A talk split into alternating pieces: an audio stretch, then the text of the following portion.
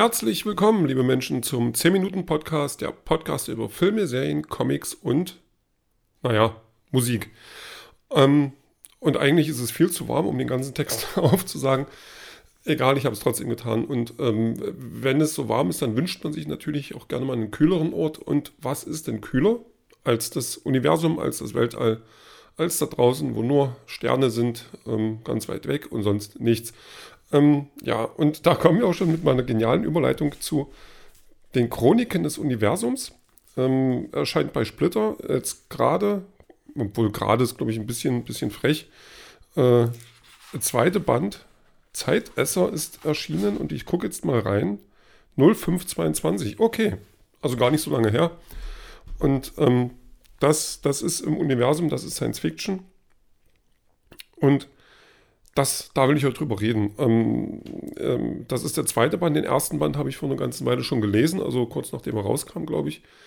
Und ähm, der hat mich gar nicht so sehr bekommen. Also ich fand den gut. Ähm, vor allem herausragend fand ich die Zeichnung von Ingo Römmling, der, also der kann ruhig so weitermachen. Ähm, den dürften einige kennen, der hat ein bisschen was für Star Wars gemacht und der hat, also die Comics, und der hat ähm, ein Malcolm Max hat er auch gemacht. Oder macht er gerade noch. Da ist, glaube ich, jetzt gerade der fünfte Band aktuell erschienen.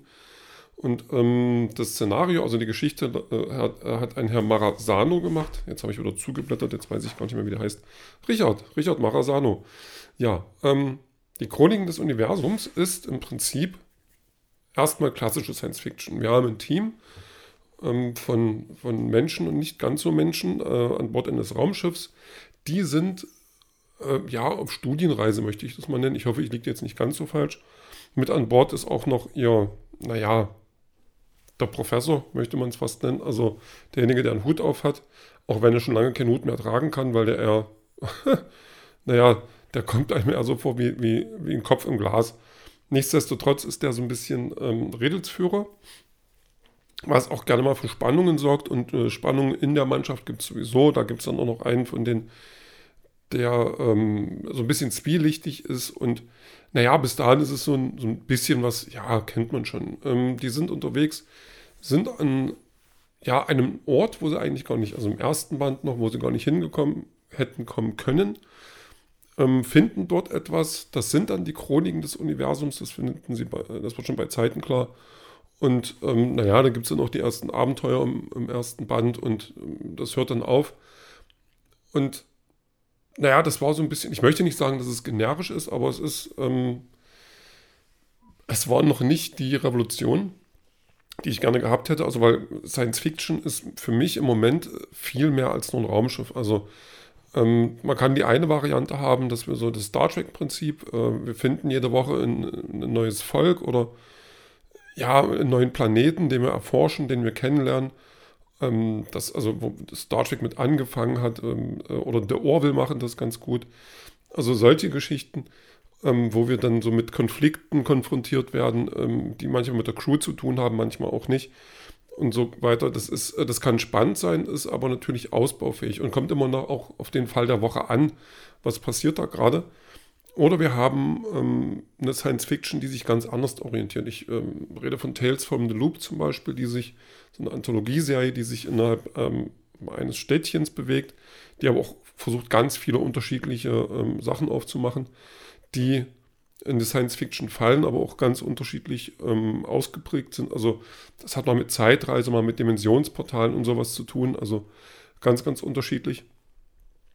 Und ähm, ja, und also da, da gibt es eine riesen Bandbreite mittlerweile und man fragt sich natürlich, ist diese, diese klassische Raumschiffgeschichte, taugt die noch was? Und ähm, tatsächlich tut sie das. Also ich habe jetzt äh, den zweiten Band, ich, also mich hat es dann schon gereizt, den weiterzulesen, die Geschichte. Wir haben halt eine große Geschichte, die so, so ähm, das Ganze überspannt und wir haben eben ähm, so ein bisschen das Gefühl, also nach zwei Bänden ist natürlich nicht so einfach, aber wir haben diesen Fall der Woche. Wir haben jetzt eine Situation, eine neue Situation. Ähm, das Schiff, auf dem die sind, also die sind quasi in einer komplett anderen Zeit gelandet jetzt. Ähm, die, wann genau ist nicht ganz klar, wo genau ist nicht ganz klar. Die müssen sich erstmal zurechtfinden, stoßen dann auf so einen ähm, ja, Weltraumschrottplatz und dort finden sie auch einen, naja, ich nenne es mal liegen gebliebenen Astronauten. Ähm, der hat einen Auftrag zu erledigen und dann geht es zu einem neuen Volk, was wir kennenlernen und dann ja, geht es halt äh, so weiter und ähm, da gibt es dann auch, da gibt es wieder Geheimnisse, da gibt es dann wieder die, die unterschiedlichen, ähm, naja, die unterschiedliche Chemie zwischen den ähm, ähm, ähm, Crewmitgliedern, also die Dynamik innerhalb des Teams, die Dynamik nach außen hin. Und das ist, in dem Band ist es um einiges besser gelungen. Ich habe das Gefühl im Nachhinein, dass der erste Band so ein bisschen unübersichtlich war und ich ein bisschen nicht weiß, was, ist, was eigentlich passiert ist. Ähm, den werde ich mir einfach nochmal zu Gemüte führen. Vielleicht komme ich dann nochmal besser rein. Aber jetzt ist es einfach, die, die, die Figuren kriegen mehr, ja, die kriegen mehr Seele, die kriegen mehr, mehr Charakter, die kriegen mehr von dem, was ich sehen möchte. Und das hat Spaß gemacht. Und wie gesagt, die Zeichnungen von Ingo Römling, die sind einfach, das ist ganz großes Kino. Also ich kann da nur von schwärmen, das sind schön bunte Farben, ohne dass es zu grell wird. Das hat wieder diese, diese Tiefenunschärfe, die nicht immer, aber gerne mal zum Tragen kommt. Das heißt, dass wir die Figuren oder die Figur, die, um die es gerade geht, die ist ein bisschen schärfer als die Umgebung. Also es kann auch sein, dass ich da Unsinn rede, aber das ist so mein Gefühl oder das, das was ich glaube zu sehen. Ähm, also da, da, da geht eine ganze Menge. Das ist, ein, das ist auch so ein, so ein Realismus, also so ein Comic-Realismus. Das ist schon, das sind schon ganz, also man erkennt die Menschen, man kann die sich auch vorstellen, wie die in echt aussehen, aber es ist so ein bisschen, bisschen rückt es noch weg von, von einer ganz realistischen Zeichnung.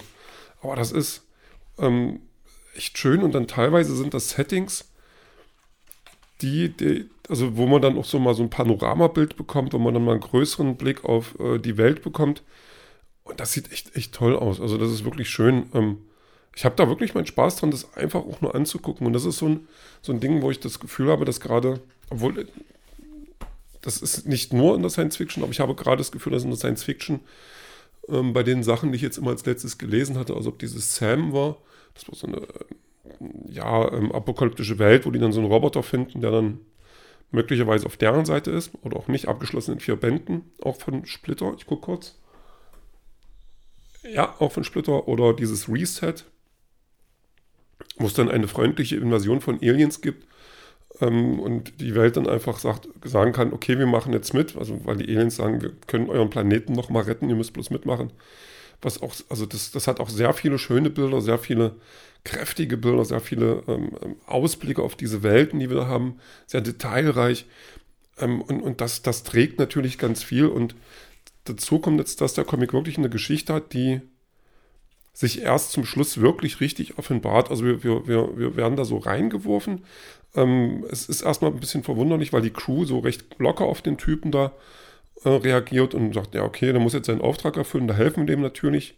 Das ist so ein bisschen wie dieses Sternflottenmotto, das ist, ähm, das heißt Motto, also dieses, das, das hat man, kennt man von Star Trek dann auch immer mal, äh, gerade Next Generation habe ich das Gefühl, oder, oder so die neueren Sachen, ähm, da wird groß nicht, nicht weiter gefragt, sondern ja, der gehört schon zu uns und der hat ein, da, da wird jetzt einfach mal gemacht, so nach, nach Protokoll so ein bisschen. Und das fand ich am Anfang so ein bisschen verwunderlich und das springt dann auch so ein bisschen zwischen verschiedenen Grüppchen hin und her, die so, die einen sind dort, die anderen sind dort, die einen wissen das, die anderen wissen das und dann wissen, tun sie eigentlich alle nichts. Ähm, ja, und, und bis zum Schluss dann nochmal so ein Twist kommt, der mich äh, echt so vom Hocker gehauen hat. Das hatte schon so, so äh, Qualitäten von Black Mirror und das mag ich ja sehr gerne. Und da habe ich gedacht, okay, ähm, ja, ja, also das ist schon, ähm, das ist schon der Knackpunkt, wo ich dann gesagt habe, das ist größere Science Fiction. Das ist Science Fiction, mit der ich ab sofort, ab jetzt ähm, noch mehr anfangen kann und wo ich jetzt noch gespannter bin auf den nächsten Teil. Also das sind auch, das sind, jetzt muss ich kurz gucken, wie viele Seiten das sind. Ich glaube, das sind um die 52. Keine Seitenzahl, aber das, also, das sind die Bände für 16 Euro. Das sind so um die 50 Seiten, äh, die sich aber auch nicht zu schnell weglesen, weil es ähm, textlastig genug ist, dass man, dass man was zu lesen hat, ohne dass es überbordet und die Zeichnung einen auch gerne mal verweinen lassen. Also ähm, die Chroniken des Universums ist von mir äh, für jeden Science-Fiction-Fan schon mal eine kleine Empfehlung. Kann da, also könnt ihr ruhig mal reingucken. Der erste Band ist nicht der stärkste bis jetzt. Der zweite Band macht aber einiges richtig und zeigt uns das, wo es hingehen kann. Und ich habe mich, also ich habe da richtig Bock drauf und ich freue mich wirklich auf den nächsten Band, der dann irgendwann auch kommen wird. Ich habe jetzt noch keine Ahnung wann, aber ich habe Lust drauf und vielleicht der ein oder andere jetzt auch.